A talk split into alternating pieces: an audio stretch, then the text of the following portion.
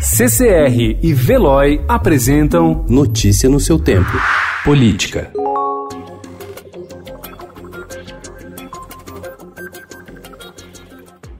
Crítico do que chama de superpoderes das agências reguladoras, o presidente Jair Bolsonaro quer usar as vagas abertas nos órgãos para indicar diretores alinhados com sua agenda política. Somente neste ano, Bolsonaro poderá sugerir 22 nomes para 10 autarquias, que têm como atribuição fiscalizar a relação regulamentar a aplicação de leis nos setores em que atuam e punir companhias com multas e sanções.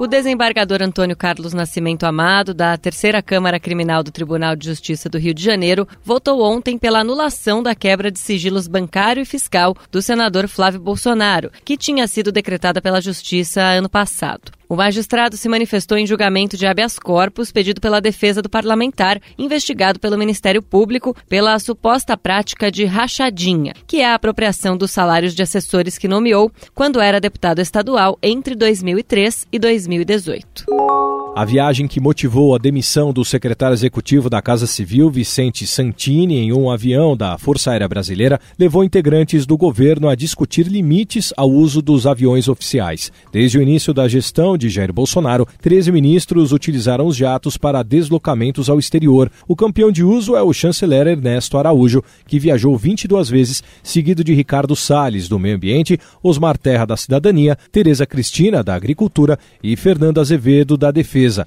três viagens cada um. A Comissão de Ética Pública da Presidência puniu ontem com uma advertência o ministro da Educação, Abraham Weintraub, por declarações sobre os ex-presidentes Luiz Inácio Lula da Silva e Dilma Rousseff. Na decisão, por unanimidade, o colegiado recomenda que Weintraub atente aos padrões éticos em vigor.